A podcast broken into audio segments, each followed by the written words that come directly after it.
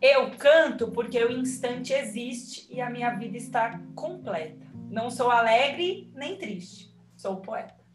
Eu amo, amo, amo Cecília Meirelles e ela me diz muito sobre esse olhar para a vida, um lugar de mulher também. Acho que isso impacta muito é, a mensagem dela.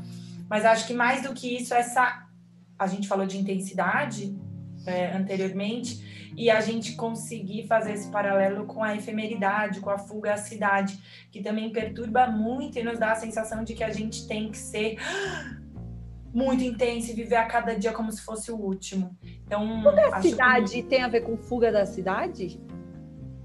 Eu acho que não. Acabei de pensar nisso. Mas não, já pensar fugaz, vem de fugaz. Tem a ver com fuga da cidade? Fugaz, acho que não. A cidade é fugaz. É. Acho que é com a cidade que vai ser mais fugaz. Mas filologia aí, temos que, que ir atrás dessa palavra. Mas enfim, Mi, o tema é efemeridade e eu lembrei muito desse poema da gente encontrar a completude na finitude. A gente tem vivido os tempos, a gente tem vivido tempos muito sombrios, né, nesse sentido de pandemia, Exato, vírus, né, muito instáveis. E a, a, a natureza humana, apesar de finita, a gente tem uma sensação de, de ser infinito, de durar para sempre, principalmente os mais jovens, né?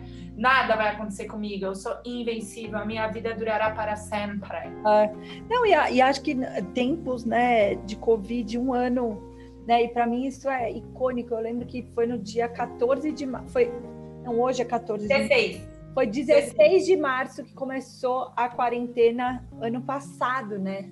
E aí, quando a gente para para pensar, um ano depois, a gente está se preparando para de novo ficar duas semanas em casa. É. Três, é. a escola vai ficar três, por é, exemplo. É, então, a, é. pedindo numa vibe merda, merda, merda. Tipo, pro até ano que vem, agora a gente já tá num outro lugar de expectativa. Todo mundo já acha que vai ser horrível, né? É, é, é ao mesmo tempo, a gente, essa efemeridade né, da vida, ela é questionada todo o tempo, porque a gente tem que fazer gestão de qual o tamanho do risco que eu vou tomar ou não vou, né? É, ah, eu, eu vou, sei lá, eu vou no supermercado, eu não vou, eu vou na festa, eu não vou, eu vou abrir mão da minha, da minha felicidade, né? Da minha intensidade do vídeo anterior. Apenas passando, né? Ou eu não vou, né? Então eu acho que efemeridade é um tema longo per si, mas em tempos de Covid acho que ele é ainda mais forte. Em tempos de Covid, Carol, que tem cybercultura no meio, assim. Eu vou enfatizar isso porque eu tô muito. Eu, eu já estudei muito Pierre Levy, que é um filósofo da, da cibernética, né? Do, cibernética nada mais é do que a ciência que estuda, estuda comando e controle. Se a gente parar para pensar que a ciência que estuda automação do comando e controle é também a ciência que estuda governo, né? E o Pierre Levy foi o primeiro que levantou a mão e falou assim: cara, peraí, se a gente conseguir chegar no momento em que todo mundo esteja conectado, a gente vai conseguir criar uma nova sociedade, a gente vai conseguir governar uma sociedade. Tcharam, corta 2021, olha a gente aqui, né? É, ele começou a escrever isso ainda no final, ainda nos anos 90, com o começo do celular, onde internet esquece, não existia, né? Mas enfim, por que eu tô falando isso? Eu Porque... acho que eu não entendi. Só volta um pouco nessa coisa, nesse ponto que ele falou.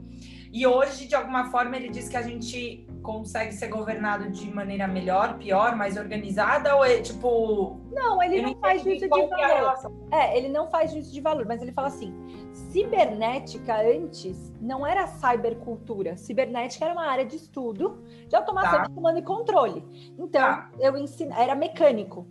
A partir tá. do momento que eu criei computadores e eu criei internet, cibernética deixou de ser mecânico e passou tá. a ser um componente cultural. Então eu comecei a ter cybercultura e ele foi o pai dessa cybercultura.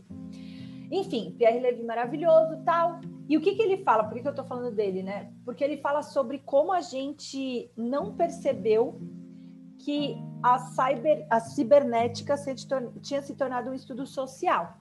Então, ele dá exemplos como, por exemplo, o estudo da janela de atenção para internet social. Quando a gente olha para o Facebook, quando a gente olha para o Instagram, para o Tinder, para o Snapchat, a gente está olhando para efemeridades, certo? Que estão sendo controladas e estão tentando te controlar para que ela dure um pouquinho mais. O Facebook, por exemplo, premia os seus funcionários, Carol, por quem conseguir aumentar em 0,0 alguma fração de segundo a permanência. Então, se você propor uma funcionalidade que aumenta a média de permanência de um usuário no Facebook, você é premiado, isso é uma métrica. Então você estica essa efemeridade. E aí, o Pierre Levy, ele há muito tempo atrás, há, há, pelo menos 20 anos atrás, já vinha definindo o que, que comporia né, essa cybercultura. E aí ele fala de três coisas que, que acho que rapidamente você vai pegar. A primeira é que ele fala da libertação da emissão. A efemeridade ficou ainda mais confusa, Carol, porque ela vem de todos os pontos. Antes, a efemeridade tinha a ver com a vida das pessoas que estão comigo. Hoje eu abri o Instagram e tinha uma menina que eu não conheço pessoalmente, a gente se trombou algumas vezes em eventos, mas eu não conheço ela pessoalmente, assim. E ela perdeu o pai, assim, num piscar de olhos. E aquilo se tornou efemeridade para mim. A Mari Palma, não foi? Que você foi. É, foi. Chorei no mesmo post. É. Enfim, a, a, efemeridade dela, da vida do pai dela, mexeu com a minha e me fez lembrar. Exato! Por quê? Porque libertação da Mas...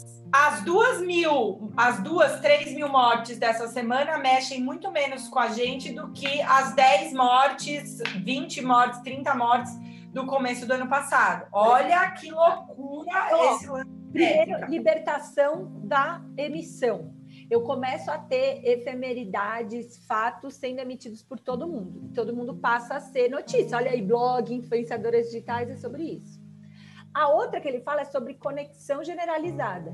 Cara, eu ando com celular. Ele escreveu isso numa época que ele nem conhecia essa meleca aqui. Ele não conhecia essa meleca aqui. É, a gente hoje vive um mundo bico, né? Não tem mais transição entre o que é digital e o que não é. Isso catalisa muito a efemeridade, Carol. Muito, muito, muito. Porque é tudo, tudo é um, uma notificação. Tudo é uma notificação. Nossa, eu tô perdendo. Nossa, eu tô perdendo. Clubhouse da vida.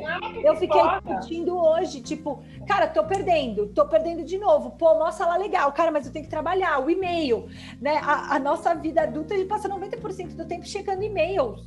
E, tipo, cara, que que é isso? Eu não tô, tô perdendo, eu tô ganhando, né, Mi? Pra você, antes ter um encontro é, você citou o Tinder, enfim, ou a notificação do WhatsApp, do Facebook. Antes de você ter um encontro para alguém te contar que alguém faleceu, tinha todo um longo processo. Hoje é uma. Né, Carol?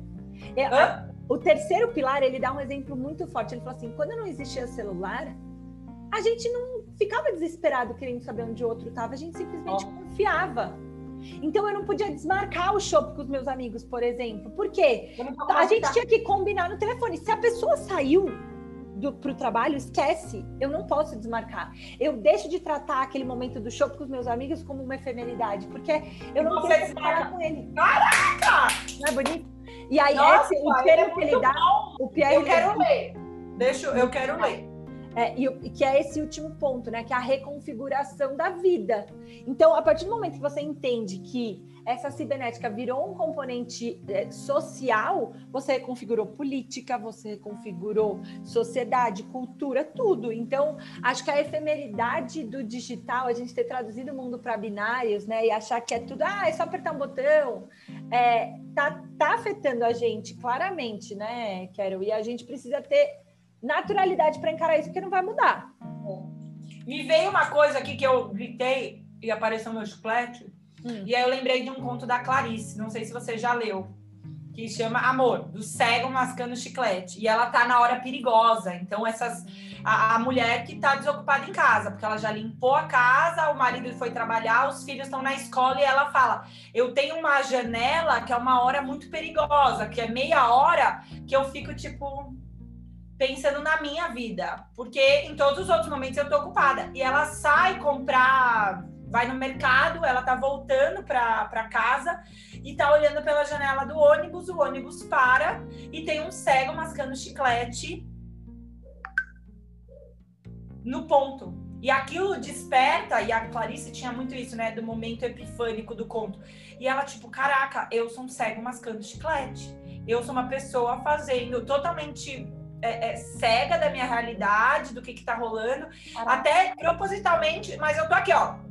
Sigo mastigando, sigo mastigando, sigo mastigando. E é muito lindo. E é um conto muito é, curto, assim, muito poderoso e fala muito sobre essa efemeridade da gente. É, não mascando nosso, da gente, da gente virar um cego mascando chiclete, da gente se colocar tanta coisa, tantas notificações que a gente já não separa mais o que é meu, o que é seu, eu já não penso mais em mim, eu já não penso mais no meu próximo, próximo, porque eu tenho tantos próximos para pensar. Então, olha que loucura, né? Então, talvez um desejo, vai para a gente encerrar aqui, que nós possamos ser ou tentar não ser, né, esse cego mascando chiclete. Ou ser, né? Porque o cego mascando chiclete que fez ela despertar para uma consciência. Sim. Sei lá, né? É, e saber em que momento você pode ficar no automático, em quais momentos não, né? É. Poético. Gostei, Carolina. Nossa, eu amei, amei. Você arrasou como, como Pierre Levy, Clarice e Cecília Meirelles no mesmo episódio. Ah, vá! Mentiras.